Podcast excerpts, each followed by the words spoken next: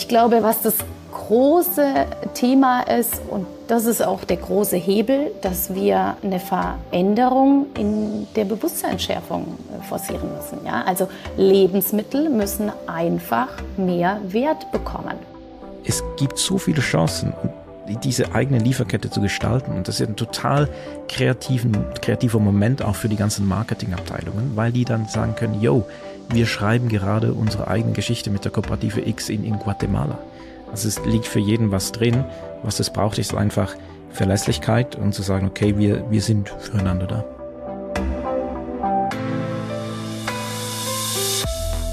Wenn ihr zufälligerweise diese Folge beim Frühstück hört, dann und wenn ihr so ein Frühstückstyp wie ich seid, dann schaut ihr wahrscheinlich gerade in euer Müsli oder in eure Kaffeetasse. Und wenn ihr da mal genau reinschaut, schaut ihr schon direkt in das Universum, das die Nachhaltigkeit anspruchsvoll, komplex und weitläufig macht. Denn die kleine Tasse oder die kleine Schüssel, was da drin ist, ist in der Regel schon mehrere tausend, zehntausende Kilometer um die Welt gereist und birgt in sich alles, das Professionals angehen müssen, wenn sie in ihrer Lieferkette die einzelnen Schritte nachhaltig gestalten wollen. Damit herzlich willkommen zu Gewinne Zukunft, dem Auftakt der dritten Staffel schon, die erste Folge der dritten Staffel. Ich freue mich enorm, euch alle wieder mit an Bord zu haben. Mein Name ist Zackers und los geht's. Wie geteasert, werden wir in dieser Folge wirklich alles anschauen, was für nachhaltig relevant ist und die ganzen vielen Teilaspekte, die in der dritten Staffel in einzelnen Folgen nochmal genau beleuchtet werden, jetzt einmal im Brennglas unter die Lupe nehmen. Und mit zwei Menschen, die sich wirklich die Mühe gemacht haben, von dem Konsum bei mir auf dem Tisch bis zurück wirklich in den Boden hinein, über all die Schritte, die dazwischen sind, jeden Schritt anzuschauen, umzudrehen, sich zu überlegen, was können wir da nachhaltiger machen. Und zwar ganz konkret beim Kaffee oder beim Müsli. Gast Nummer eins ist Philipp Schallberger, Managing Director bei Kaffeemacher. Die Kaffeemacher sind in der Schweiz ein Unternehmen, das Kaffee betreibt, eine eigene Röstung. Sie machen Schulungen, sie haben eine Barista-Challenge. Sie sind direkt in Kontakt mit den verschiedenen Farmern und Plantagen, wo sie den Kaffee sourcen und gehen mit denen wirklich partnerschaftlich voran, um zu schauen, wie können wir hier biologisch anbauen, wie können wir vielleicht sogar regenerativ wirtschaften, was ja extrem anspruchsvoll ist. Und auch wie sieht die Logistik aus, bis sie zu uns kommt. Und haben dann wirklich jeden einzelnen Aspekt noch angeschaut und haben jetzt auch kürzlich noch Gutsch gelauncht, ihre eigene Hafer, Bio-Hafer Drink-Reihe, Marke in der Schweiz, die dort ganz lokal mit dem Wasser und dem Hafer direkt aus der Schweiz hergestellt wird. Genau bei dem Thema äh, schließt sich auch Gast Nummer zwei an, Sabine Bingenheim-Zimmermann, CEO von Die Produktfabrik, das Unternehmen hinter der Marke Reachenick. Reachenick vertreibt Birchermüsli, Nudeln und hat sich wirklich da auch die Mühe gemacht, alles extrem lokal direkt in Deutschland zu sourcen und damit fallen unglaublich viele Logistikkilometer weg. Aber bevor wir dort einsteigen, willkommen ihr zwei. Hallo Philipp. Hallo Zackes. Hallo Sabine. Und hallo Sabine. Hallo ihr beiden. Und an der Stelle auch noch Hallo alle Abonnenten von dem YouTube-Kanal von den Kaffeemachern, denn Philipp hat auch noch zusammen mit seinen Kollegen einen der größten vermutlich deutschsprachigen YouTube-Kanäle zum Thema Kaffee mit über 80.000 Abonnenten und insofern schön, dass auch ihr mit an Bord seid für diese Ausgabe. Das ist nämlich eine kleine Kooperationsfolge. Wir steigen direkt ein. Philipp, das große Warum. Ich habe mir natürlich im Vorfeld da auch deine Podcasts angehört und ich habe hm. mitbekommen, dass ihr, dass es euch ziemlich unter den Nägeln brennt, das Thema.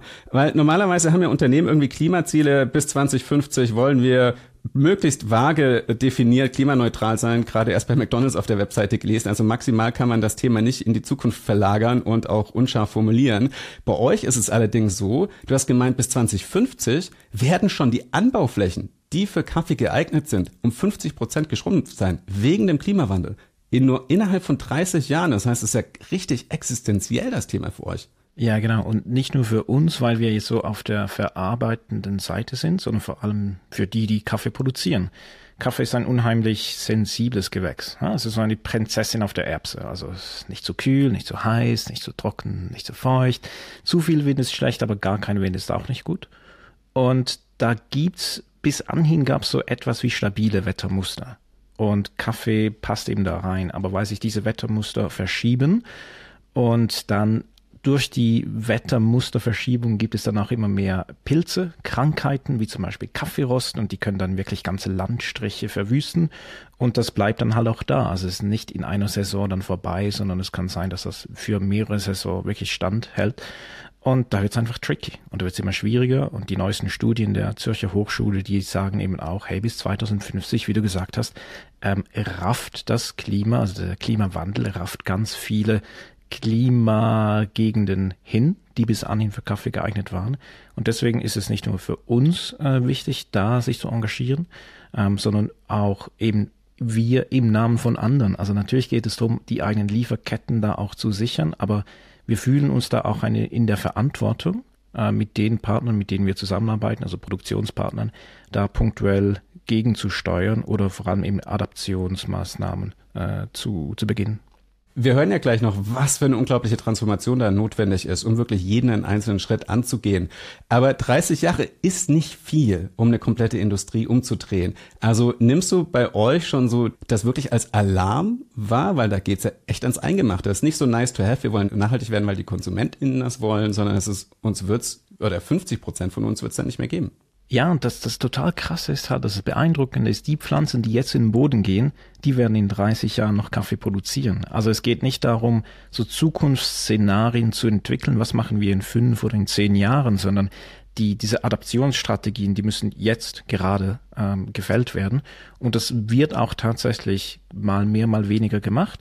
Aber wenn dann eben primär lokal und weniger so auf auf Wunsch, auf Input von außen. Von außen meine ich eher so von der Käuferschaft. Und da wollen wir Impulse setzen. Also da mhm. wollen wir auch mit den, mit unseren Partnern, denen wir zusammenarbeiten, wirklich sagen, okay, wie können wir gute Partner für euch sein?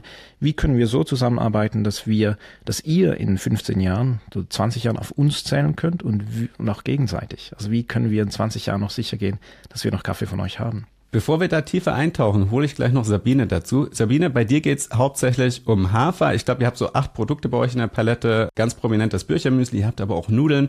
Lass uns mal auf das Müsli fokussieren. Coole Story bei euch ist, ihr seid tatsächlich Anfang Corona gestartet. Also direkt in, euer, in eure Gründung. Dann kam Corona. Das hat euch aber auch Rückenwind gegeben, weil klar der Fokus unglaublich auf den Lieferketten waren und die Regionalität.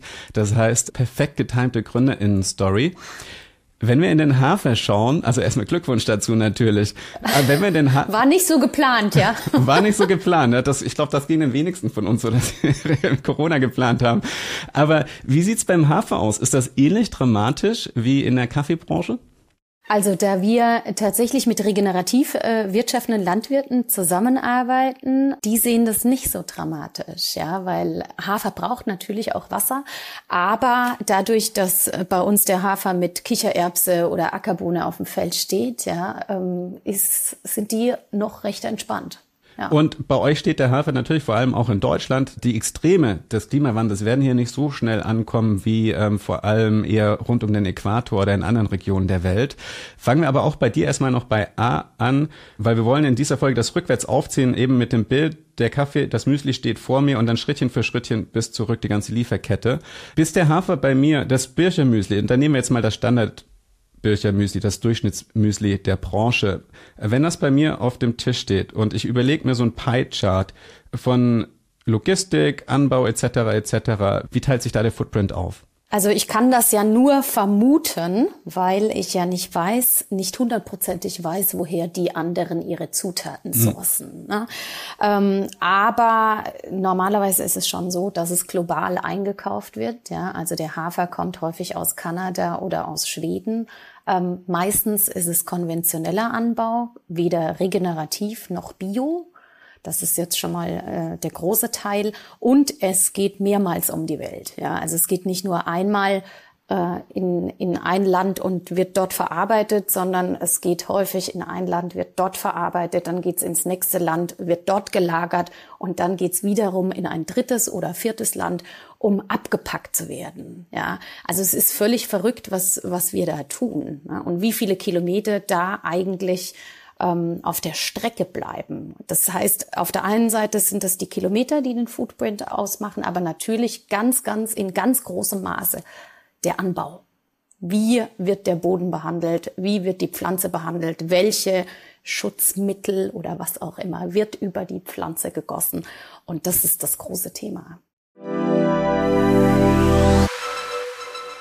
Auch in der dritten Staffel gibt es in jeder Folge in unter 60 Sekunden einen Einblick in einem zum Thema passendes Sustainability Offering von meinem Werbepartner IBM. Die Lieferkette zu transformieren ist echt anspruchsvoll und wer hier kräftig in den einzelnen Gliedern der Kette in Nachhaltigkeit investiert, möchte die Arbeit dann natürlich auch transparent zu Partnern oder EndkonsumentInnen kommunizieren können. Mit IBM Food Trust bietet IBM die größte Plattform für Lebensmitteltracking und Tracing und damit auch für zum Beispiel die Dokumentation von Zertifikaten rund um Freshness oder Biorohstoffe an. IBM Food Trust erlaubt es mir, den kompletten Weg von Lebensmittelrohstoffen fälschungssicher und transparent auf einer Blockchain zu dokumentieren. Innerhalb von Sekunden kann ich schauen, wo Lieferungen gerade stecken und in welchem Zustand sie sich befinden. Pharma Connect zum Beispiel nutzt IBM Food Trust, um die Seite thankmypharma.com umzusetzen. Eine Seite, die es EndkonsumentInnen erlaubt, die Reise von ihrem ganz konkreten Kaffee nachzuvollziehen und mehr über die Pharma dahinter zu erfahren. Alle Infos zu IBM Food Trust findest du über den Link in den Show Notes oder auf LinkedIn direkt von Sustainability Specialist Ramon Di. Und damit zurück zu Philipp und Sabine. Dann äh, fangen wir eben rückwärts an. Logistik. Also wie viel Kilometer legt das durchschnittliche Birchermüsli zurück? Einmal um die Welt, oder, Sabine? Ja, also wir haben so ein paar äh, Beispielkalkulationen ähm, gemacht und da sind wir schon bei 40.000 Kilometer. Ja. Und wir sind mittlerweile bei 1100 bis zu uns ins Lager. Dann kommt jetzt noch äh, die, die Strecke von unserem Lager nach Hamburg, München, Berlin oder wohin auch immer on top dann sind wir bei maximal 2000 Kilometer für unser Bircher Müsli. Ist immer noch besser als 40.000. Immer noch besser als 40.000, genau. Und das hast du schon beantwortet. Das war ja auch äh, der Grund für euch zu gründen, weil ich gesagt habe, wie absurd. Und vor allem bei Hafer. Also jetzt logisch, dass ich Mangos nicht in Deutschland anbauen werde, aber Hafer ausgerechnet. Also ich meine, theoretisch fährt man ja sogar dran vorbei, wenn man übers Land fährt. Wie kommt das, Sabine, dass wir Hafer aus Kanada brauchen? Ja, es ist natürlich schwierig, Hafer für den äh, Menschen anzubauen. Ja, es ist eine andere Sorte von Hafer, die äh, ist anspruchsvoller. Die Landwirte bekommen nicht viel Geld. Ja, äh, der Philipp hat es gerade schon eingangs gesagt. Das ist äh, bei den Kaffeebauern das Gleiche. In Deutschland ist es auch so. Ne? Es wird äh, nach Tonnage bezahlt, viel Masse, viel, viel produzieren. Da geht's nicht um Qualität. Hm. Da geht's einfach um viel Tonnage, weil nach Tonnage bezahlt wird. Und das ist natürlich auch die Krux an der Sache. Ja, es wird nicht nach der, nach den qualitativ besten Rohstoffen bezahlt oder was kann ich mit den Rohstoffen machen, sondern äh, einfach viel hilft viel. Klar. Also es ist schon absurd. Ich muss ganz ehrlich von sagen, wenn ich als Konsument im Supermarkt stehe, ich wäre von ausgegangen, dass der Hafer zumindest aus Europa kommt. Aber dass er tatsächlich zum Beispiel aus Montreal kommt, ist schon richtig absurd. Aber spannend, das heißt, wenn ich bei, in Deutschland aufs Feld schaue, ist die Wahrscheinlichkeit hoch, dass es sich eben um Nutzpflanzen handelt, also für Tierfutter handelt und dort nicht für Menschen produziert wird, in den meisten Fällen anscheinend. Also die Lebensmittelwelt dreht sich ja weiter. Tatsächlich vor äh, vier Jahren, als ich das Konzept entwickelt hatte, ja, dieses Kilometerbilanzierungskonzept, da gab es überhaupt keine Flocken aus Deutschland. In der Zwischenzeit, ich bin froh, es gibt von Alnatura, es gibt jetzt mittlerweile auch von Köln Bio-Dinkelflocken aus Deutschland und Bio-Haferflocken aus Deutschland. Also da passiert schon ganz, ganz viel. Ja, und auch die Großen versuchen in diese Richtung zu gehen, weil sie natürlich auch merken, dass der Konsument aufgeklärter wird und wahrscheinlich auch nachfragt. Ne? Bei euch im Birchermüsli sind auch noch viele andere Zutaten, zum Beispiel Erdbeeren und so, da kommen wir gleich drauf zu sprechen. Werft den Ball wieder zurück zu Philipp, die Kaffeetasse bei mir auf dem Tisch. Wir überlegen uns wieder so ein Pie-Chart und den Footprint. Wie viel entfällt da bei euch auf die Logistik? Wie viel entfällt auf das Prozessieren oder Rösten vom Kaffee? Wie viel auf den Anbau, die Chemikalien etc., die Logistik? Also Kaffeeproduktion kann wirklich für bis zu 70, 72 Prozent der Emissionen verantwortlich sein. Ähm, Sage ich gleich mehr noch dazu. Logistik und da, ja, da beneide ich äh, Sabine ein wenig. Ähm, da geht's, hier ist halt immer die, die Schiffskilometer, ja. Und da sind wir so zwischen 7000 bis 15.000 Seemeilen unterwegs. Kommt darauf an, wo der Kaffee herkommt. Also kommt der direkt aus Brasilien, so äh, in der Nähe von Rio, also von da von den größten Hafen, oder geht der einmal von Peru durch den Panama-Kanal, dreht einmal um Kuba und kommt wieder zurück oder sowas. Ähm, gibt's alles. Und das verdoppelt dann einfach die Seemeilen. Und das sind dann aber nur in unserem Fall zwischen drei bis fünf Prozent der gesamten Emissionen, was aber, was man wirklich kontextualisieren muss. Also das ist nur so wenig in Anführungsschlusszeichen, weil halt die Schiffe total gut, effizient ausgenutzt sind. Also sind in den neuesten Schiffen sind bis zu 4.000, 25.000 Container sind auf einem Schiff drauf, was natürlich super effizient ist.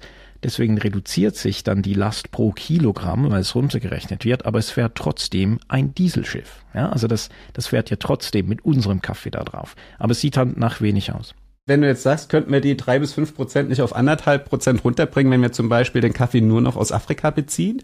Oder ihr holt den, glaube ich, auch aus Vietnam oder eben aus Südamerika, aber ist für euch zu klein der Hebel? Oder gibt es andere Faktoren, die wichtiger sind? Ja, wir, wir haben Kaffee aus Guinea also das äh, Guinea neben Côte d'Ivoire Guinea.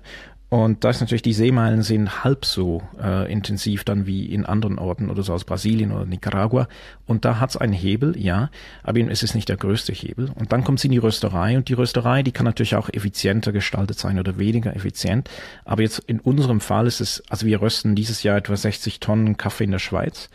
Aber ein Flug nach Brasilien und zurück, den ich im Oktober machen werde zu unseren Partnern, der, und wenn ich den aufs Röstereibudget nehme, dann sind das 40 Prozent der totalen Emissionen der Rösterei, weil wir auch mit 100 Prozent äh, Biogas arbeiten in der Rösterei. Danach kommt dann ähm, ja die Verpackung und noch die, die, die letzte Meile bis nach Hause, aber der Verbrauch ist noch nicht mit einberechnet, denn das ist nochmals eine andere Geschichte. Der größte Hebel siehst du aber wirklich deutlich, das ist wie ähm, Sabine das auch gesagt hat, in der Produktion, also wie gehen wir eigentlich mit landwirtschaftlichen äh, Ansätzen um und da ist es eben mega spannend bei Kaffee. Kaffee kann eine Senkfunktion haben. Also was wir jetzt alles berechnet haben, sind wirklich so die ganzen Emissionen, aber was versenkt wird, weil Kaffee, Kaffee ist ein Baum. Und Kaffee wächst in einem Wald, also kann in einem Wald wachsen. In Brasilien ist es oft eher so ohne Schatten. Aber so zumindest in Zentralamerika und da, wo unsere Farm auch ist, in Nicaragua, das ist ein Wald. Und da musst du die Kaffeebäume suchen, die, die siehst du nicht einfach gleich. Und wenn das wirklich alles stimmt, und wir sind das momentan so am verifizieren lassen, dann haben wir eine Senkwirkung mit der Farm und der Kaffee wäre mit dieser Rechnung, die ich gerade aufgemacht habe, der Kaffee von unserer Farm wäre eigentlich klimapositiv. Also wir würden theoretisch mehr versenken an Emissionen als emittieren. Mega spannend. Ich hatte auch Frauke Fischer zu Gast, renommierte Biodiversitätsforscherin, die auch ein eigenes Kaffee- und Kakao-Unternehmen betreibt. Und ich glaube, das, was du beschrieben hast, nennt sich Agroforstsysteme. Genau. Das heißt, die großen Plantagen sind wirklich so Monokulturplantagen und je nach Geografie werden die vor allem mechanisch dann geerntet. Und was ihr gemacht habt, ist das Gegenteil. Das sieht aus wie Urwald. Da wachsen sehr viele andere Bäume, Blumen, Vögel leben dort. Die Biodiversität ist höher. Das brasilianische Modell, auf das du jetzt da so hingezeigt hast, also Brasilien ist dieses Jahr verantwortlich für 33 Prozent des globalen Kaffeevorkommens und die, die große Mehrheit in Brasilien ist das, was du als Monokultur und mechanische Ernte da ähm, beschrieben hast. Und das ist halt, das ist, das ist Fakt. Und wir alle trinken diesen Kaffee. Und wenn man irgendwo Kaffee im Supermarkt kauft, dann ist es der Kaffee. Und auch unsere Partner in Brasilien, die arbeiten so. Und unser Ansatz, da kann ich später noch mehr dazu erzählen, ist jetzt aber, die nicht fallen zu lassen, sondern mit denen den Weg zu gehen und sagen, okay, wie können wir euer System noch verbessern? Und das finden wir eigentlich aus unternehmerischer Perspektive spannend, weil wir da wirklich zusammen Impulse setzen können um unseren HörerInnen da noch eine leicht zu merkende Formel an die Hand zu geben, um beim nächsten ähm, Kaffee oder der nächsten Kaffeepause mit den KollegInnen angeben zu können. Du hast gesagt, 33 Prozent kommen aus Brasilien und wenn ich in deinem Podcast richtig hingehört habe, dann sind davon nur 0,3 Prozent, also 333, wenn man sich's merken will, biologisch angebaut. Ja. Also das ist ja nichts. Darf ich mal ganz kurz was fragen, äh, Philipp? Was ist denn mit dem Wasserverbrauch hm. beim Kaffeeanbau? Der ist doch so enorm. Also es kommt darauf an, ähm, in, in Brasilien zum Beispiel, also wenn wir bei Brasilien kurz bleiben, äh, Gonilon, das ist Robusta in Brasilien, ähm, die werden auch ähm, oft mechanisch bewässert, so Drip Irrigation, also das, das gibt's da auch beim Kaffee. Der ähm, Kaffee ist eine Pflanze, die aber oft jetzt also außerhalb von Brasilien echt nicht bewässert wird. Also wie auch, sondern die, die wächst dann einfach und du hast eben auch diesen Wettermustern. Ähm, ich sage jetzt mal für Zentralamerika hast du, also da läuft das. Du hast wirklich durch mehr Agroforstwirtschaft hast ein ziemlich feuchtes Klima. So, das funktioniert. Ein Wasserverbrauch kann hoch sein in der Weiterverarbeitung der Kaffeekirschen. Und da gibt's so diese Zahl von 140 Litern pro, pro Tasse Kaffee, glaube ich. Die stimmt nicht. Also die, die kommt so, äh, wir müssen einfach noch den Be Gegenbeweis antreten. Aber ähm, das kommt natürlich auf, auf die Verarbeitungsmethode drauf an. Also es muss nicht immer Wasser sein, es geht auch ohne Wasser und neue Maschinen in Pulpen, so heißt der Vorgang, mit deutlich weniger äh, Wasser. Sorry, da muss ich jetzt auch noch absurdes Angeberwissen einstreuen, was ich auch wieder in deinem Podcast gehört habe, Philipp, dass in asiatischen Anbaugebieten, ich weiß nicht mehr welches Land das war, aber teilweise wegen dem chinesischen Neujahrsfest fangen die an, ihre Pflanzen künstlich früher zu bewässern, damit sie früher blühen, damit sie pünktlich für die Ferien dann nicht mehr arbeiten müssen. Das heißt, der Wasserbrauch steigt dort schlichtweg durch kulturelle Gegebenheiten. Bei uns werden ja die, die Bäume früher geschnitten, ne, damit die Äpfel einen höheren Rotgehalt bekommen, weil Äpfel ja nach dem Rotgehalt bezahlt werden von dem Handel. Das heißt, je roter der Apfel, desto mehr Geld. Also cutten die ungefähr ein Drittel von diesen Bäumen, damit die jetzt in den nächsten Wochen noch genügend Sonne abbekommen. Das bringt mich schon direkt zu der Frage, die ich dir stellen wollte, Sabine. Also Hafer ist das eine, aber ihr macht Birchermüsli. Was ist da noch drinne? Und was musstet ihr euch anschauen, als ihr euch überlegt habt, okay, wir wollen uns das Müsli auf die Wege leiten und tatsächlich alles in Deutschland sourcen? Also welche Bretter musstet ihr da bohren? Welche Herausforderungen sind euch begegnet?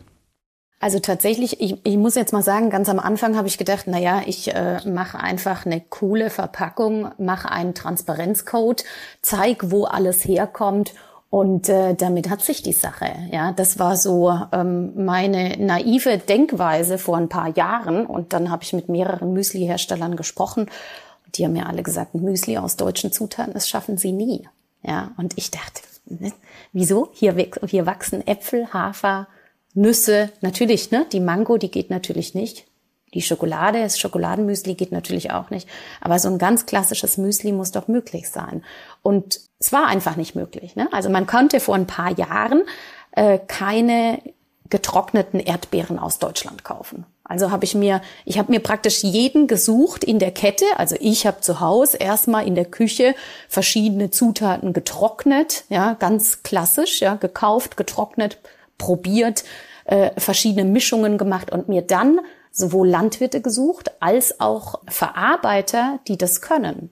Ja, und das ist ja auch nicht so ganz einfach, weil äh, es gibt relativ wenige Verarbeiter, die dann trocknen können, solche Apfelringe oder ne, Stücke oder Erdbeeren, Heidelbeeren. Man macht sich da im Vorfeld gar keine Gedanken darüber, aber äh, wir sind eben direkt reingesprungen in jede Zutat. Und tatsächlich ist es so, dass wir ähm, die Beziehung mit den Landwirten aufrechterhalten und wir organisieren, wir identifizieren die richtigen Landwirte und äh, organisieren dann auch ähm, den Transport, ne, den Einkauf und den Transport. Darf ich da mal kurz gegenfragen, Sabina? Ich, ich kenne das von, von Gutsch, ich habe das mitgegründet, das war der, der erste Schweizer Bio-Haferdrink in, in der Schweiz. Etwas, was eben da auch tricky war, ist diese, diese, diese Ketten, die du jetzt selber eigentlich so etabliert hast. Ähm, das war bei uns ziemlich einfach, aber das Zusammenführen, das war dann eher schwierig. Also dass alles so just in time da ankommt, was dann auch zusammen gemixt wird, weil es gibt ja eigentlich keine Lagerhaltung für das. Ähm, wie, wie lief denn das also diese, jetzt hast du vier, fünf verschiedene Rohstoffe und die müssen da ins Müsli rein. Also produziert ihr da selber oder habt ihr so eine Lohnverarbeitung, die haben extra für euch Lager hergerichtet? Genau, also wir produzieren gar nichts selbst. Ne? Wir haben Lohnhersteller, mit denen wir zusammenarbeiten. Und ja, also zum Teil muss, müssen wir die, die Ware, ne? also Erdbeeren müssen halt einfach im Sommer geerntet werden. Sonst habe ich dann keine mehr.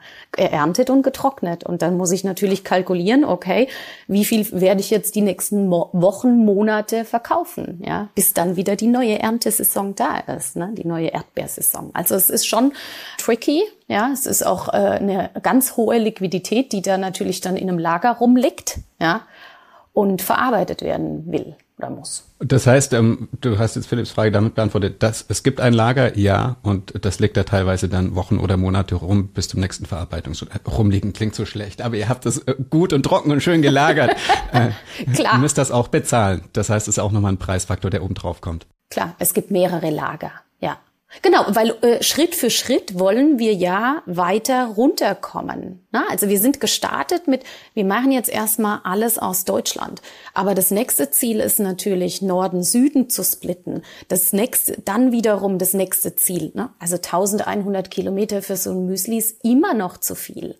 Ja, irgendwann in ein paar Jahren sollte das natürlich idealerweise so sein, dass man ähm, eine kleine Region hat ja, und dann hat man eben dort die, die Landwirte, dort man, hat man die Verarbeiter und dort werden die Zutaten und die, die Produkte auch verkauft und konsumiert.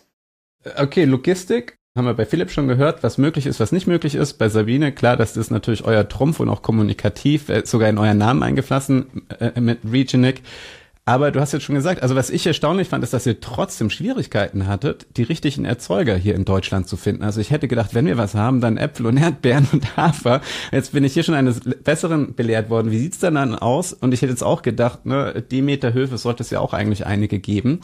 Aber wie viel partnerschaftliche Arbeit mit euren Lieferanten war dann auch wirklich noch notwendig, um zu sagen, das ist in Bioqualität und ähm, hey, habt ihr nicht sogar Lust, vielleicht sogar regenerativ zu wirtschaften? Und wenn wir darauf abzielen, Sabine, welche Herausforderungen gibt's da, um vielleicht klimapositiv dann wirklich anzubauen? Also wir haben ja kein Biologo auf der Verpackung. Ja, das heißt, ich suche mehr nach Landwirten, die innovativer arbeiten. Die müssen nicht unbedingt biozertifiziert sein, sondern sie müssen aber regenerativ arbeiten. Ne? Also sie müssen weg von der Monokultur hin zur Mischkultur. Sie müssen ordentlich wirtschaften. Jetzt sind wir natürlich noch klein genug, so dass ich auch persönlich mit den Landwirten sprechen kann. Ja, die zeigen mir auch alles und so weiter. Wir, wir besuchen die. Ähm, wenn wir das mal nicht wissen, dann kaufen wir auch mal Demeter Heidelbeeren. Ja, das geht dann schon auch. Aber äh, im Normalfall sollten die eben schon regenerativ wirtschaften. Jetzt gibt's in äh, ja Klim, sagt euch vielleicht was, ja, die ja auch regenerative Landwirtschaft zumindest mal in Deutschland sehr stark vorantreiben. Da arbeiten wir auch mit denen zusammen, dass die die Landwirte zu uns bringen, ne? weil es muss ja immer einen Abnehmer geben. Wie konventionelle Landwirtschaft aussieht, ich glaube, das können die meisten sich von uns vorstellen, warum das schlecht ist und so weiter. Das führen wir jetzt hier nicht aus. Aber wann wird es regenerativ? Also was machen eure Bauern oder Bäuerinnen anders, Sabine? Naja, also jetzt zum Beispiel äh, der Hafer, der mit der Kichererbse auf dem Feld steht. Ne? Das ist natürlich was anderes. Da wird ganz genau geguckt, wie schwer ist das Gerät, mit dem man über das Feld fahren darf. Ja, also das sind ganz, ganz äh, tricky Dinge, ähm, dass eben die Bodengesundheit, die steht total im Vordergrund und auch im Mittelpunkt. Ja, deshalb darf kein schweres Gerät da drüber fahren. Deshalb ähm, diese großen Farmen, ja, dass man da einfach drüber rauscht und schnell erntet, das ist in der regenerativen Landwirtschaft ja nicht möglich. Na, dann stehen eventuell auch Bäume äh, in, in den Feldern. Es gibt verschiedene Dinge, ne? verschiedene Wege führen zum Ziel. Bei dem Erdbeerlandwirt zum Beispiel, äh, da steht Pfefferminze und Thymian auf dem Feld, einmal auch für die Bodengesundheit, aber eben auch für die Biodiversität. Ein Viertel aller Biodiversität spielt sich unter dem Boden ab, also mit den all den Mikroorganismen, Tierchen und so weiter, die in der Erde leben. Das heißt, daher ist das Thema so relevant. Also wenn wir an Biodiversität denken, denken wir meistens irgendwie an Vögel und Insekten und Bienen, aber tatsächlich ist das, was im Boden passiert, unglaublich relevant. Inwieweit habt ihr das auch im Blick, Philipp? Sehr. Also Boden ist wirklich auch etwas, was wir ähm, total so ins Zentrum von unseren Partnerschaften stellen. Aber ich muss kurz Partnerschaft definieren, weil wir, wir kaufen ja Kaffee und die, die Kaffeefarmen sind jetzt 10.000 Kilometer oder weit weiter noch weg von uns. Und im, im optimalsten Fall sieht man sich so einmal im Jahr. Entweder sind wir da oder jemand ist hier. Aber deswegen ist es für mich noch keine Partnerschaft. Es ist mehr so eine Verkauf-Kauf-Beziehung oder einfach so ein Event. Aber wenn wir das mehrmals dann machen, also Jahr für Jahr, ähm, kann man sich so etwas wie verlieben und irgendwann gibt man sich die Hand sagt, okay, komm, wir gehen diesen gemeinsamen Weg und wir haben jetzt Lust auf ein gemeinsames Projekt und suchen punktuelle Lösungen, äh, wie uns beiden geholfen ist. Und dann, glaube ich, geht es erst so in eine Partnerschaft rein. Also das ist für mich so ein wichtiger Unterschied. Also ein Beispiel, wir, wir kaufen in Kenia seit zehn Jahren den gleichen Kaffee ein, von der gleichen Kooperative.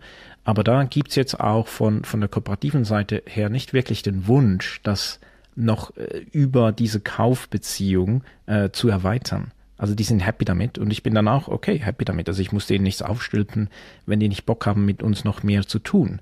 Mit denen in Brasilien zum Beispiel, ähm, die sind total offen und sagen ja natürlich, also wir, ihr kauft ja schon Kaffee, dann lasst uns noch mehr zusammen machen. Und das finde ich eine spannende, also punktuell auf, auf die, die Situation einzugehen.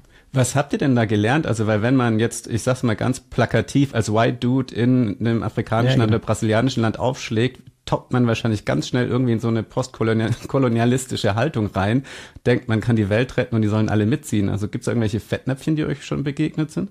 Ja, die ganze Zeit. Deswegen, ich glaube, ist Selbstreflexion das Allerwichtigste. Also, ähm, aber das Allerwichtigste, was ich je gelernt habe, ist, man darf alles tun, aber nichts versprechen. Also du kannst überall hingehen, du darfst alles besuchen, du darfst alles machen, aber nie etwas zu versprechen. Ähm, ich stelle immer sehr viele Fragen bei diesen Besuchen und, und höre gut hin und versuche auch das zwischen den Zeilen mitzubekommen. Und als ein Beispiel, was du gerade gesagt hast, also dieses White Savior Syndrome, das wirklich auch ganz bei vielen Warenketten, so Kakao, Kaffee und so weiter, was halt irgendwie so subtropische Güter angeht, ja, da, da kann das passieren. Aber jetzt bei unseren Partnern, Anführungsschlusszeichen in Peru, also die, äh, ich habe gerade die Mütze an, die Nordcafé, ich habe dir auch mal gefragt, hey, ähm, hättet ihr Lust, unsere Kaufbeziehung noch etwas zu erweitern? Ähm, Gibt es etwas, wo wir unterstützen könnten? Dann haben die gesagt, nee, ich habe keine Lust von Weißen abhängig zu sein. Knallhart so. Und dann habe ich, dann musste das natürlich akzeptieren. Und ich wollte dann schon verstehen, ja, ob sie schlechte Erfahrungen gemacht haben. Und so, ja, haben sie. Und deswegen ist es einfach okay, wenn wir ganz früh sagen, hey, wir kaufen nächstes Jahr wieder Kaffee ein. Also das, das gibt's. Vielleicht kurz zurück zu, zu regenerativer Landwirtschaft, zu Siegel und so weiter. Also wir, wir sind da ebenso punktuell suchen wir also punktuelle Lösungen und jetzt, ähm, mir gefällt da so eine Geschichte ein, die noch bei der Logistik anknüpft. Und zwar ist es unser, unser Kaffee aus Mexiko, ein enkofinierter Kaffee. Also wir hatten bis vor fünf Jahren einen Bio-Decaf aus Brasilien. So, das klingt erstmal okay, right? weil ähm, Bio aus Brasilien gibt's nicht viel, haben wir gehört. Das Problem ist aber, dass die Entkoffinierungsstation, die war in Vancouver, also ähm, West-Kanada. Der Kaffee ging also zuerst mal 1000 Kilometer Brasilien mit dem Truck, dann auf Schiff, dann durch den Panamakanal nach Vancouver, zurück durch den Panamakanal und dann nach Bremen. Und dann hast du halt diese weiß, tausend von Seemeilen, die das bisschen Bio in Brasilien wegraffen nach zwei Kilometern auf dem Schiff. So, und deswegen war da die Idee, hey, wie können wir das eigentlich total minimieren? Und es gab dann so ein paar glückliche Umstände, wie das oft so ist. Und äh, mittlerweile machen wir das mit einem Partner. Da ist wirklich Partner, weil wir mit denen das Projekt ähm, aufgestellt haben, in Mexiko. Ähm, da ist es jetzt im Radius von 80 Kilometern wird Kaffee angebaut, verarbeitet, enkoffiniert und verschifft. Und der ist zwar nicht bio, aber der ist, ich glaube, es ist der lokalste Decaf, den es, ich würde mal sagen, weltweit gibt. Das finde ich mega spannend. Das erinnert mich wiederum an eine Geschichte von Jan Predak, dem Vegansgründer, der war vor ein paar Folgen zu Gast. Und der meinte, wir haben zum Beispiel festgestellt, oh, ich weiß jetzt nicht mehr, welche Nuss es war, aber Cashew, genau. Die Cashew-Nuss, wenn die in Vietnam angebaut wird, unglaublich schweiniger Wasserfootprint, aber wir können vor Ort eine Wasserentsalzungsanlage mit PV hinstellen und dann haben wir diesen einen Faktor rausgeholt und das ergibt plötzlich wieder Sinn. Aber das braucht ja Investments. Und das bringt mich nämlich zu meiner Folgefrage. All diese kleinen Dinge, da ist ja unglaublich viel möglich. Auch ich nehme mal an, auch Kaffeebauern irgendwo in Südamerika, die werden wahrscheinlich unglaublich viel mit Dieselgeneratoren machen. Auch da könnte man theoretisch wahrscheinlich PV hinstellen, dezentral und so. Aber es braucht Investments. Ganz viele von denen leben, glaube ich, sogar unterhalb der Armutsgrenze. Also wie viel Bereitschaft, Kapazität ist überhaupt da, Prozesse oder Ressourcen sind da, um Prozesse umstellen zu können? Ja, das ist eine sehr gute Frage und Diskussion weißt du, man kann ja, man kann ja schon Ansprüche haben, so als Einkäuferschaft, aber man muss halt schauen, wer die Verkäuferschaft ist. Also ich kann ja schon sagen, hey, äh, mach das mal nachhaltig, aber wenn das Gegenüber ums Überleben kämpft, dann gibt's total andere äh, Prioritäten, zum Beispiel Essen.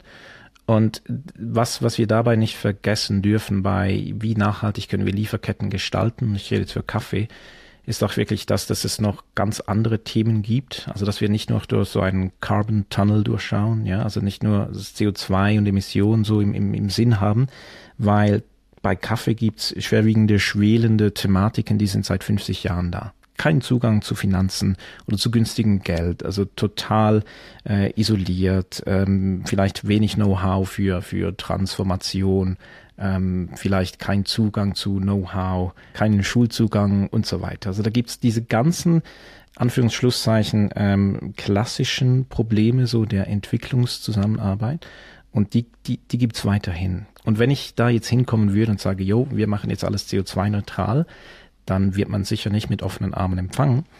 Aber ich glaube, es braucht hier so smarte Ansätze, die sehr holistisch sind. Und ein, also eine Transformation herbeizuführen, aber zusammen.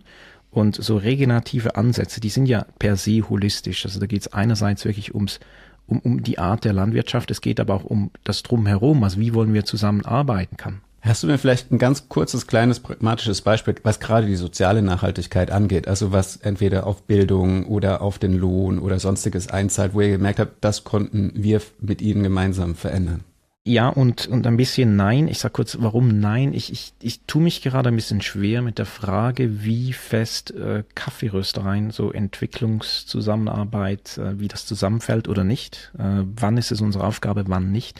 Aber das Beispiel, das ich dir geben möchte, ist in, das passiert momentan in Veracruz, in Ostmexiko, haben wir, ähm, arbeiten wir mit lokalen Partnern daran, eine neu geschaffene Kooperative, so eine Transformation herbeizuführen in der Kaffeeproduktion, dass sie am Schluss, wenn sie wollen, ein Demeter-Siegel haben könnten.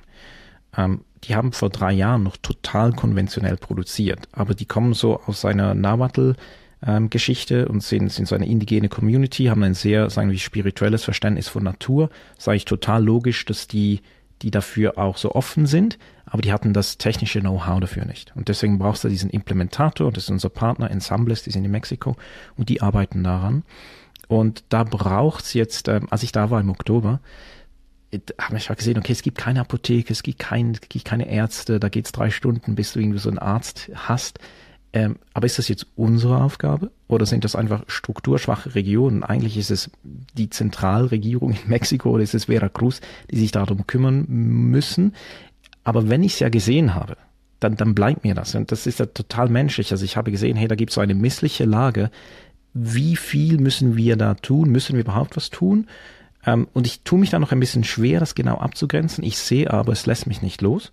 Und ich sehe, wir haben da, stehen da in einer Verpflichtung, nicht nur Extraktionswirtschaft zu betreiben. Also ich kann nicht nur Kaffee kaufen und that's it, sondern ich kann Kaffee da kaufen und das aber dann noch vielleicht aufladen mit Dingen wie, hey, hier zahlen wir noch in einen Fonds ein und ihr, das sage jetzt mal Medizinfonds und ihr sagt dann, was ihr mit dem macht, so. Also da sind wir jetzt wirklich dran mit der, mit der neu geschaffenen Kooperative dran, gemeinsam herauszufinden, du, was, was gäb's denn noch, was ihr von uns erwarten könntet? Das ist ja wahrscheinlich schon ein Riesenunterschied, auch äh, nochmal die Schleife zurück zu dem White Savior Syndrom, ist nämlich zu fragen, was braucht ihr überhaupt und was ist ein Mehrwert ja. für euch, anstatt reinzugehen nach dem Motto, hey, wir haben hier einen Bohrer und bohren euch Brunnen, viel Spaß damit und dann sind wir wieder weg. Genau. Bevor wir uns ins letzte Drittel stürzen mit Sabine und Philipp, gibt es wie immer ein Shoutout ins Ökosystem. Und in dem Fall an das Impact Festival. Das Impact Festival ist Europas größte B2B-Community für nachhaltige Innovation. Und falls ihr die Folge noch Ende August, Anfang September hört, dann nehmt das Impact Festival auf jeden Fall mit auf den Zettel, denn vom 13. bis 14.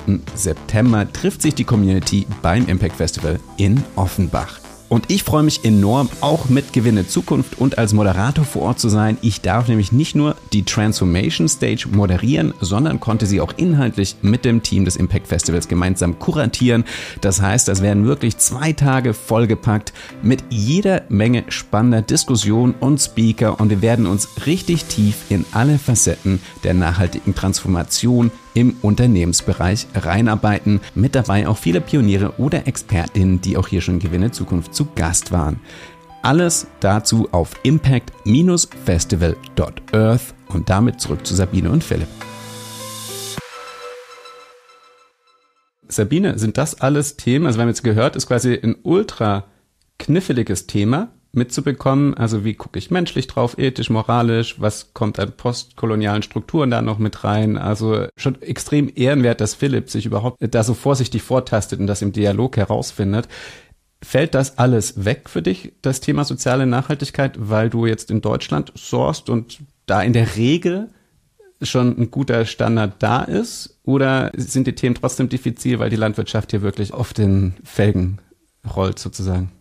Naja, also wir dürfen uns hier nichts vormachen, nur weil wir in Deutschland sind, äh, werden die Erntehelfer auch in Deutschland ähm, in Baracken untergebracht. Ja, äh, das ist kein Spaß. Ähm, von daher, da arbeiten wir schon auch mit den Landwirten, mit solchen Landwirten zusammen, die sich auch darum kümmern. Ja, also unser Erdbeerlandwirt zum Beispiel, der hat äh, extra Wohnungen gebaut für die Erntehelfer. Ja, der arbeitet mit denen seit seit Jahren zusammen und äh, die kommen auch immer wieder, nicht so bei den anderen, da kommen halt jedes Jahr neue. Ja, dann weiß man auch, wie, wie die behandelt wurden. Ja. Und äh, jetzt äh, gerade der, der Erdbeerlandwirt, der hat zum Beispiel ähm, spezielle Wägen gebaut, ja, mit Sonnenschutz, ja, damit die Menschen nicht im, im, im Boden die sitzen müssen und die Erdbeeren ernten. Also da passiert schon auch einiges, ja, und äh, das schlägt sich dann natürlich auch einmal im Preis nieder, klar. Aber wir fühlen uns ja alle besser, wenn diese Menschen, die da arbeiten, auch ordentlich behandelt werden. Also äh, niemand ähm, will in einer Baracke untergebracht werden. Von daher äh, ist es für mich äh, natürlich auch total relevant, das Thema. Da wollte ich jetzt fragen, also wie formell ist denn die Relevanz für dich? Jetzt äh, Regionic, äh, da ist der Fokus vor allem auf die Logistik, aber quasi äh, mit welchem Anspruch und auch mit welchen Vision oder vielleicht auch mit welchen Verbindlichkeiten in eurer Zielsetzung und eurem Impact Assessment geht ihr daran, Sabine? Also sagt ihr, klar, Logistik ist logisch, das steckt im Namen, das Thema, das haben wir bis zum Ende durchgedacht, aber zu mindestens 30 Prozent muss zum Beispiel die soziale Nachhaltigkeit, wenn es um ErntehelferInnen geht, mit dabei sein oder so. Also habt ihr unabhängig davon, was ihr nach außen kommuniziert, intern ein bestimmtes Assessment, einen Anspruch, eine Gewichtung? Das haben wir, das haben wir natürlich, ja. Also wir haben so ein Spinnendiagramm und da äh, gibt es so verschiedene ähm, Kriterien, die wir wichtig finden oder notwendig. Einerseits, was die Produkte angeht, aber natürlich auch die verschiedenen ähm, äh, Perspektiven, ja, äh, soziale Nachhaltigkeit oder auch Landwirtschaft. Ne? Also wie wird alles, wir, wir versuchen tatsächlich das Thema ganzheitlich von jeder Seite zu betrachten. Wir kommunizieren bisher nahezu ausschließlich das Thema Kilometerbilanzierung, das ist richtig. Äh, das heißt aber nicht, dass das andere weniger wichtig ist. Ne? Wir kommunizieren eben die, die Kilometerbilanzierung, weil wir denken, dass die Menschen so einfach in die Nachhaltigkeit kommen, einfacher als jetzt vielleicht über ein Bio-Label, was ich extra suchen muss, sondern ich, ich sage, naja, du kannst bei jeder Zutat und bei jedem Produkt immer entscheiden, nimmst du das Regionale, die Zwiebel aus der Region oder nimmst du die aus Ägypten? Na? Und da geht's gar nicht, gar nicht ausschließlich um unsere Produkte, sondern es geht einfach um ein generelles Mindset. Ja, gehe ich blind einkaufen und blind kochen oder fange ich an, über etwas nachzudenken. Und dieses Nachdenken zum Thema Kilometer ähm, löst etwas aus. Ne? Also das löst aus, oh ja, das nächste Mal ähm, achte ich vielleicht drauf, so eine Zwiebel aus Ägypten. Das muss ja nicht sein. Macht ihr das so am POS? Also schreibt ihr da, schreibt ihr da drauf, dieses Müsli hat 177 Kilometer hinter sich und dieses 200? Also lobt ihr das so aus am Regal? Wir haben äh, einen Transparenzcode, also du kannst jeden, äh, ne, auf, auf jeder Verpackung gibt's den Transparenzcode, den kannst du scannen und dann siehst du genau, was, wo, wie passiert ist. Einmal, wie viel Kilometer die Zutaten gereist sind, einmal, wann was passiert ist, ja, wann wurde gesät, geerntet, äh, an den Spediteur übergeben und so weiter. Ne? Also um Warum machen wir das? Um diese Intransparenz der Lebensmittelindustrie zu überwinden. Wir kennen die Nordseekrabbe, die wird in der Nordsee gefangen, geht nach Marokko zum Poolen und kommt wieder zurück. Das ist völlig sinnbefreit. Ja, und das machen die ja nur, also ich darf nicht wir sagen, weil wir machen es ja ganz anders, aber die machen es, weil es kosteneffizient ist. Es ist einfach billiger, dort die äh, Krabben poolen zu lassen, als sie vielleicht in Norddeutschland mit hohen Löhnen. Und ähm, wir haben Rezeptideen und da steht eben dann immer die, die Gegenüberstellung. Also einmal ohne Bewusstsein. Ja, das ist der blinde Einkauf. Das ist die Zwiebel aus Ägypten, die Karotte aus Italien, die Haferflocken, bei denen ich nicht weiß, wo sie herkommen. und einmal mit Bewusstsein. Ja, und dann ist es halt die Zwiebel aus der Region, die Karotte aus der Region, die Haferflocken von Wegenic. Ja, und so, ähm, wir haben ein richtiges Ernährungsprogramm auch entwickelt, ja, wie du dich mit weniger Kilometern ernähren kannst. Und ich glaube, dass wir über die Ernährung die Menschen einfach kriegen. Ja, die, die, die Lebensmittelbranche ist so wichtig, wenn ich anfange, mir über die Herkunft von Zutaten Gedanken zu machen und wie viel Kilometer ist es gereist, dann fange ich doch anschließend an, mir über meine Klamotten Gedanken zu machen. Ist es wirklich notwendig? Woher kommt denn das Zeug? Ach, da steht Made in irgendwas drauf. Muss das sein? Muss ich das kaufen? Ne? Und das ist so, mm, ich sage immer, wir säen einen Samen, aber der geht in, in alle Richtungen sozusagen. Was ich da spannend finde, ist ähm, auch das eine Parallele, die hier bei mir bei vielen anderen Gästen begegnet ist. A, die Transparenz, dass sie das wirklich scannbar mit einem eigen entwickelten Code machen. Das hatte Vegans auch mit dem Eternity Code extra entwickelt. Und das Community Building. Auch Retail, Vegans, die ganzen Unternehmen, bei denen ist ein unglaublicher Fokus darauf, eine Community zu entwickeln, das weiterzuspielen, wie ihr das jetzt macht, Sabine, eben, dass ihr Rezeptideen geht, dass ihr aufklärt, dass ihr Wissensarbeit leistet und euch wahrscheinlich dadurch auch wirklich eine Community aufbaut und eine treue Käufer schafft.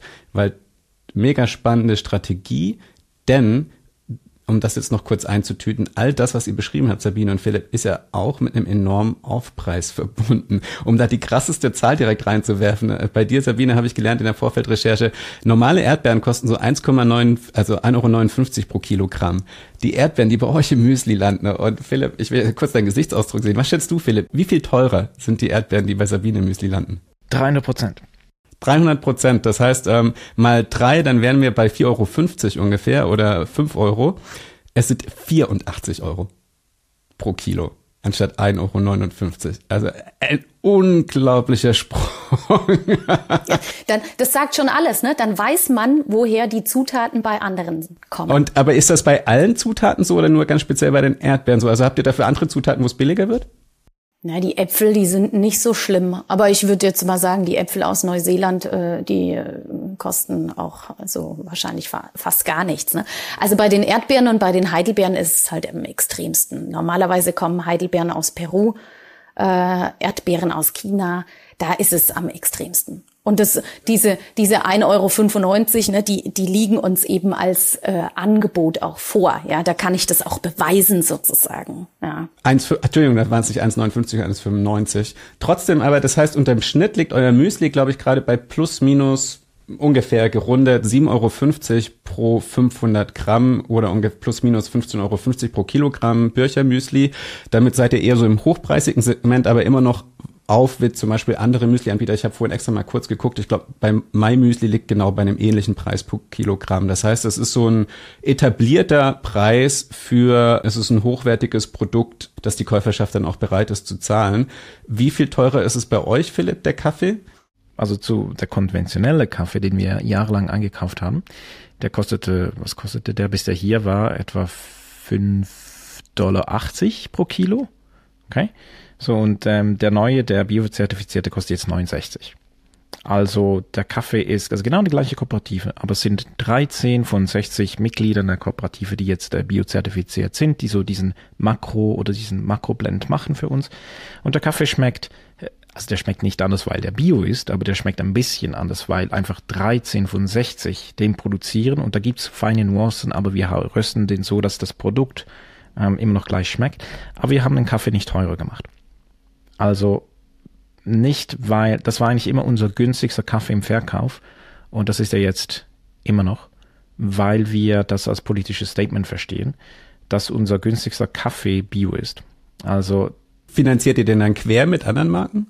Nein, wir haben einfach weniger Marge drauf und für uns ist das eher so ein, äh, ein Anspruch, effizienter zu werden in der Verarbeitung, also das heißt in der Rösterei ähm, Dinge besser zu machen, da Prozesse zu optimieren, da fünf Minuten zu sparen und so weiter. Aber das geht so, das geht auch deswegen, weil wir als juristische Person aufgestellt sind. Also wir sind so ein, ein, Unternehmen im Verantwortungseigentum. Das heißt, wir müssen funktionieren, wir müssen unseren Zweck erfüllen aber wir müssen jetzt nicht äh, unsere, unsere Wohnungen, Häuser vergolden. So, also um das geht's da nicht, sondern es geht darum, dass wir ähm, diese Sinnmaximierung anstreben. Und wenn wir sehen, dass das da mega Sinn macht und wir Impulse in Brasilien jetzt da setzen können, dann machen wir das. Und, und wollen das einfach auch zugänglich machen. Also weißt du, wir machen einen Spezialitätencafé, der ist per se schon teurer. Und wenn wir da jetzt ähm, einfach mal einen Euro mehr machen, dann ja, dann machen wir den vielleicht, also Spezialitätenkaffee heißt ja Spezialitäten, weil er spezieller ist und auch etwas Exklusives hat.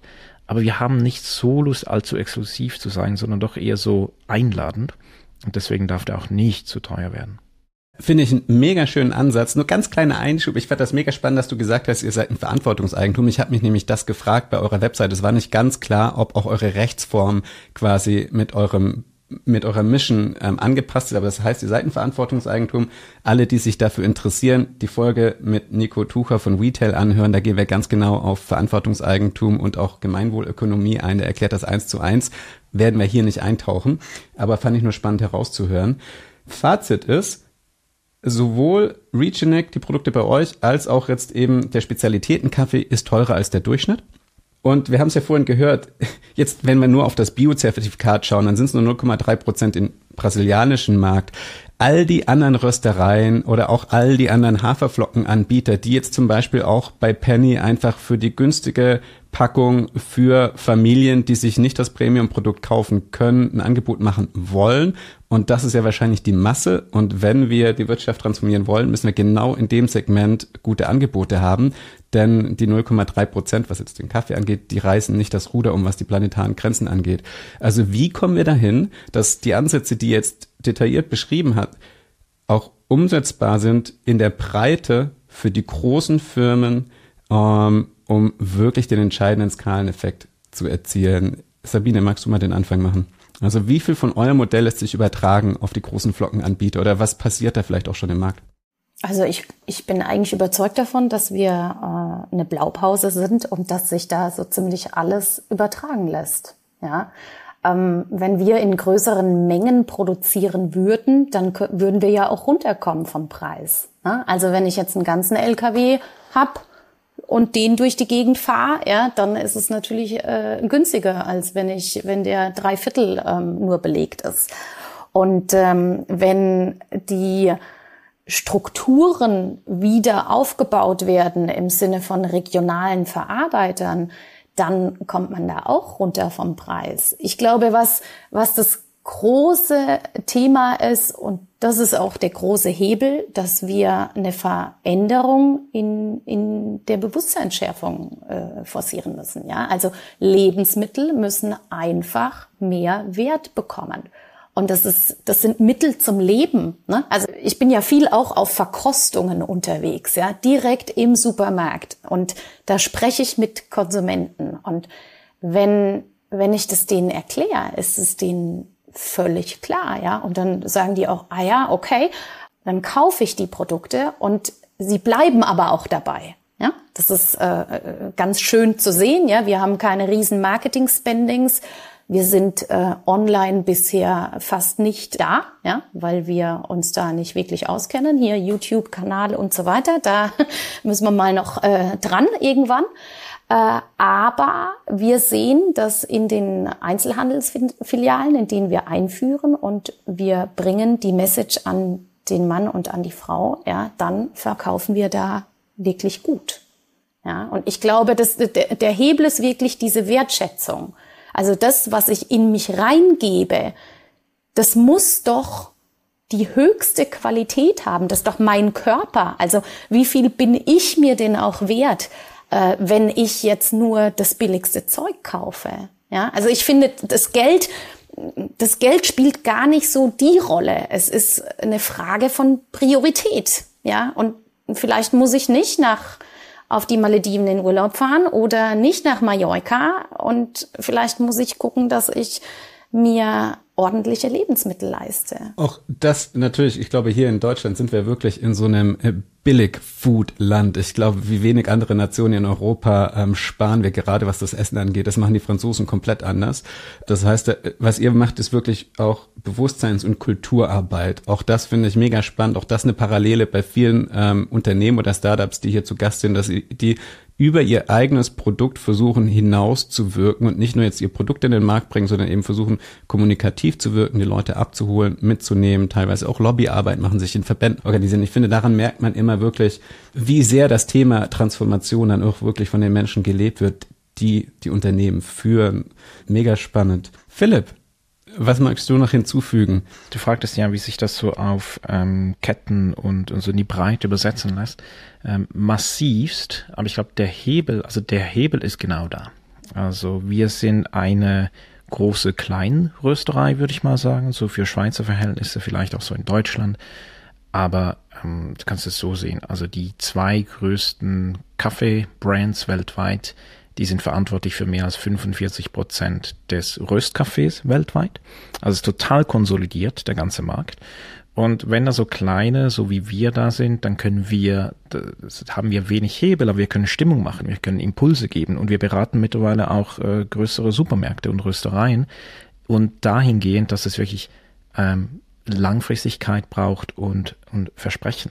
Also Sicherheit, ja. So Sicherheit als primäres menschliches Bedürfnis. Und wenn man das geben kann auf beide Seiten, dann, dann kann das mega gut funktionieren. Ich gebe euch ein Beispiel. Also letztes Jahr haben wir das erste Mal von einer Produzentin eingekauft in Nicaragua, Doña Maria, die ist 64 Jahre alt, die produziert seit mehr als 40 Jahren Kaffee, hat nie gewusst, wem sie eigentlich Kaffee verkauft, denn das so wurde so geblendet und ging so über einen Zwischenhändler. Letztes Jahr haben wir zum ersten Mal durch unsere Partner so wurde der Kontakt gemacht. Wir haben die Hälfte ihrer Ernte eingekauft und plötzlich war da diese Verbindung mit einer vorher unbekannten Frau und die hat zum ersten Mal so einen Röster gesehen. Ähm, und dieses Jahr kaufen wir wahrscheinlich 75 Prozent ihrer Ernte ein und haben das aber jetzt schon gesagt, also noch bevor irgendwelche Kirschen da hängen am, am Baum. Und das gibt natürlich Ruhe. Ja, und jetzt hat sie so ein bestimmtes Gefühl an Sicherheit können wir damit geben, indem wir nur ganz früh sagen, ja, wir verpflichten uns. Und das Verpflichten und Sicherheit geben, das funktioniert, ob man jetzt einen Sack einkauft oder ein ganzes Schiff voll Rohkaffee, ist es genau das Gleiche. Und da, dahingehend ist wirklich so ein Hebel für große Röstereien, große Supermärkte, wirklich sich selber zu engagieren, indem ich sage, okay, komm, jetzt ähm, ist kein Flirt, sondern wir gehen jetzt da ernsthaft eine Beziehung an und wir, wir verbinden uns jetzt mit der Kooperative X und kaufen da auch nächstes Jahr Kaffee. Denn das erleichtert halt so viel, wenn du weißt, hey, ich kann planen, also es ist ja für beide Seiten gut, und ich kann jetzt so viel Dünger einkaufen, ich muss so viel Erntehelfer irgendwo organisieren, ich brauche so viele Betten und so weiter.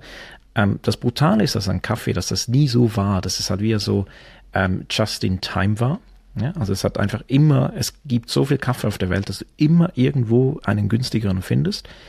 Aber ähm, wie Sabine das gesagt hat, also es gibt so viele Chancen diese eigene Lieferkette zu gestalten. Und das ist ein total kreativen, kreativer Moment auch für die ganzen Marketingabteilungen, weil die dann sagen können, yo, wir schreiben gerade unsere eigene Geschichte mit der Kooperative X in, in Guatemala.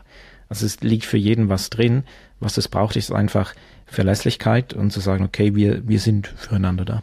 Was brauche ich, wenn ich Professional zum Beispiel in einer größeren Kette bin, im Lebensmittelbereich oder auch egal in welcher Branche und solche Themen angehen will, solche Bretter bohren will? Was braucht es, um da vorwärts zu kommen?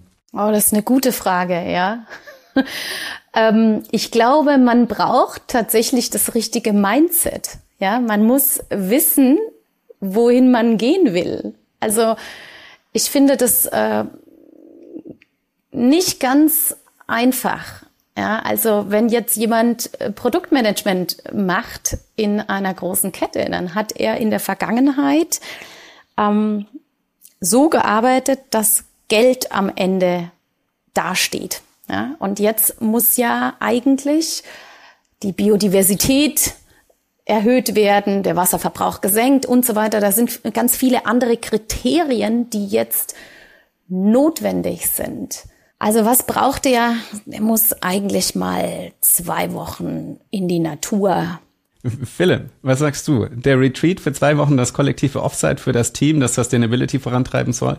Oder was brauchst du? Was braucht es, um wirklich so eine Lieferkette komplett durch all die Schritte, die wir besprochen haben, hindurch zu transformieren? Ich glaube, es braucht ein globales Verständnis für lokale Probleme und daraus dann individuelle Fragestellungen abzuleiten, die zu klären.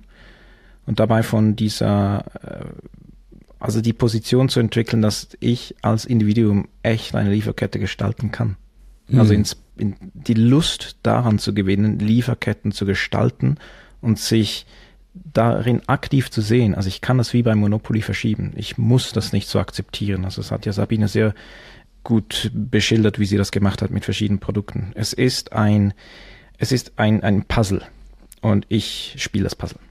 Und das Coole ist, wenn wir das machen, egal in welcher Branche ihr seid, ne, als Durchschnittsdeutsche haben wir in der Regel so den Footprint von 10 Tonnen CO2 im Jahr und das ist jetzt nur der Carbon Tunnel, da ist Biodiversität oder sowas noch gar nicht mitgedacht. Aber wenn ich in meinem professionellen Wirken daran gehe, dann kann ich halt so viel mehr erreichen. Weil von den 10 Tonnen, selbst wenn ich äh, unverpackt einkaufe, wenn ich das Regionik Müsli nehme und den Kaffee von Philipp, dann drücke ich die 10 Tonnen maximal auf 6 Tonnen runter, weil der Rest ist dann noch Infrastruktur, Krankenhäuser, Straßen und so weiter und so fort. Aber wenn ich in meinem Beruf, in meiner Firma ein Rad drehe, dann kann ich wirklich richtig Tonnen einsparen, was CO2 angeht. Und vor allem kann ich auf die Biodiversität einwirken. Ich kann auf das Thema Regeneration einwirken. Ich kann auf soziale Nachhaltigkeit einwirken. Also das Thema Nachhaltigkeit ist es im Profibereich so viel wirkungsvoller und spannender. Und wie Philipp gesagt hat, man kann das wirklich global denken und eine ganze Lieferkette wirklich aufrollen. Also nehmt den Input von Philipp und Sabine, geht das an, wenn ihr euch für interessiert, was die beiden machen.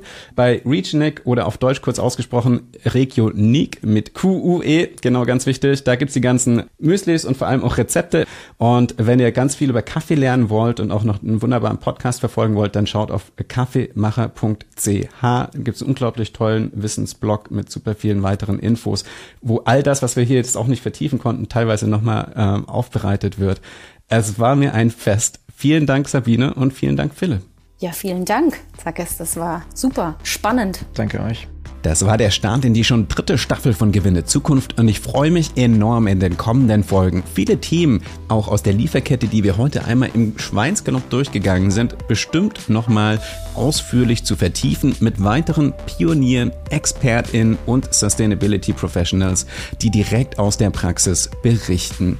Heute ging es unter anderem auch um regenerative Landwirtschaft. Das Thema Regeneration werde ich in dieser Staffel nochmal ein bisschen mehr beleuchten. Was brauchen wir wirklich, um eine regenerative Wirtschaft an den Start zu bringen. Und ich habe mir vorgenommen, da auch wirklich nochmal ein oder die andere Folge ganz speziell diesem Thema zu widmen. Also abonniert Gewinne Zukunft in eurer Lieblingspodcast-Plattform oder auf YouTube und dann freue ich mich, euch bei der nächsten Folge wieder mit an Bord zu haben.